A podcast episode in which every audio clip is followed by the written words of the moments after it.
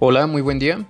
Como todos sabemos, en la actualidad se está viviendo una situación a nivel global que ha cobrado la vida de millones de personas y que ha dejado a la deriva a muchas familias. Me refiero a la enfermedad conocida como COVID-19, provocada por el virus SARS-CoV-2. Sin lugar a dudas, el COVID-19 ha cambiado la vida como la conocíamos y nos ha obligado a enfrentarnos a múltiples adversidades derivadas de la pandemia. Y gracias a la concientización social se ha contribuido a la disminución de la propagación del virus. No obstante, han ocurrido muchos contagios y en el peor de los casos de funciones, mismas que generan repercusiones en la seguridad social y en la salud de la familia del finado, ya que al haber convivido con el mismo existe un mayor riesgo de contagio. Aunque usted no lo crea, este tipo de situaciones están previstas por el gobierno de nuestro país, y en el caso del Instituto Mexicano del Seguro Social, existen prestaciones económicas y en especie, plasmadas en la ley del Seguro Social, que respaldan a la familia del trabajador finado a través de varios tipos de pensiones, como son viudez, orfandad y ascendientes. ¿Quién tiene derecho a solicitar una pensión de viudez de un asegurado o pensionado? La esposa del asegurado o el pensionado fallecido. Si el finado no hubiese estado casado, podrá solicitar la pensión la mujer o hombre con quien vivió durante los cinco años anteriores a su muerte o con la persona que tuvo hijos, siempre que ambos hubieran permanecido libres de matrimonio durante el concubinato. Para tener derecho al goce de la pensión de viudez se deben cumplir los siguientes requisitos. El asegurado fallecido deberá tener como mínimo 150 semanas de cotización al momento de su muerte, excepto si el fallecimiento ocurrió a causa de un riesgo de trabajo. El asegurado deberá estar vigente en sus derechos. La esposa o esposo debe acreditar el vínculo matrimonial, esto lo va a hacer a través del acta de matrimonio certificada o la concubina o concubinario la relación de concubinato.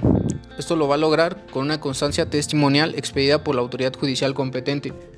Si el fallecimiento del asegurado es derivado de un riesgo de trabajo, se requiere la dictaminación de los servicios médicos institucionales a través del formato dictamen de defunción por riesgo de trabajo ST3. En caso de que la pensión sea solicitada por un varón, el esposo o concubinario debe acreditar la dependencia económica con la asegurada o pensionada fallecida si el esposo o concubinario desea su pensión al amparo del régimen de la Ley del Seguro Social 1973, deberá acreditar su total incapacidad, misma que será dictaminada por los servicios médicos institucionales a través del dictamen de beneficiario incapacitado ST6. En caso de que el finado tenga descendientes, ellos pueden solicitar una pensión por orfandad la pensión por orfandad se otorga a los hijos de asegurados o pensionados fallecidos que comprueben el vínculo hasta los 15 años de edad. A partir de los 16 años y hasta los 25 años deberán comprobar estudios, exceptuando los casos de hijos con una invalidez otorgada por el IMSS. La pensión de orfandad se otorga en las siguientes variantes. La primera es desde 0 hasta los 16 años de edad. La segunda, mayores de 16 años de edad y hasta 25 años si se encuentran estudiando en planteles del Sistema Educativo Nacional, siempre que no sean sujetos del régimen obligatorio del Seguro Social. Y la tercera, mayores de 16 años que no puedan mantenerse por su propio trabajo debido a alguna enfermedad crónica, algún defecto físico o psíquico, hasta en tanto no desaparezca la incapacidad que padece. Se deben cumplir los siguientes requisitos. Acreditar el vínculo filial con el asegurado o pensionado fallecido. Esto lo va a hacer a través de su acta de nacimiento certificada. Acreditar la edad. El tercero es que el asegurado hubiese tenido al momento de su fallecimiento mínimo 150 semanas de cotización y se encuentre vigente o en conservación de derechos. Tratándose del fallecimiento del asegurado derivado de un riesgo de trabajo, se requiere el dictamen de defunción por riesgos de trabajo, ST3, expedido por los servicios médicos institucionales. Y tratándose de hijos que presentan una enfermedad crónica, un defecto físico o psíquico, se requiere el dictamen de beneficiario incapacitado ST6 expedido por los servicios médicos institucionales. Por último les voy a hablar sobre la pensión de ascendientes. ¿Quién puede solicitar este tipo de pensión? El padre y la madre del asegurado o pensionado fallecido, siempre que éste no tuviere esposa o esposo, hijos o concubina o concubinario con derecho a la pensión.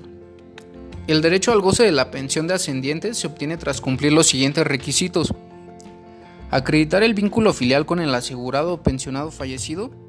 Acreditar la dependencia económica con el asegurado o pensionado fallecido que no exista esposa o esposo, hijos o concubina o concubinario con derecho a la pensión, que el asegurado hubiese tenido al momento de su fallecimiento como mínimo 150 semanas de cotización y se encuentre vigente o en conservación de derechos, y tratándose del fallecimiento del asegurado derivado de un riesgo de trabajo, se requiere el dictamen de defunción por riesgos de trabajo ST3, expedido por los servicios médicos institucionales, como habíamos mencionado anteriormente, en el caso de orfandad y de viudez.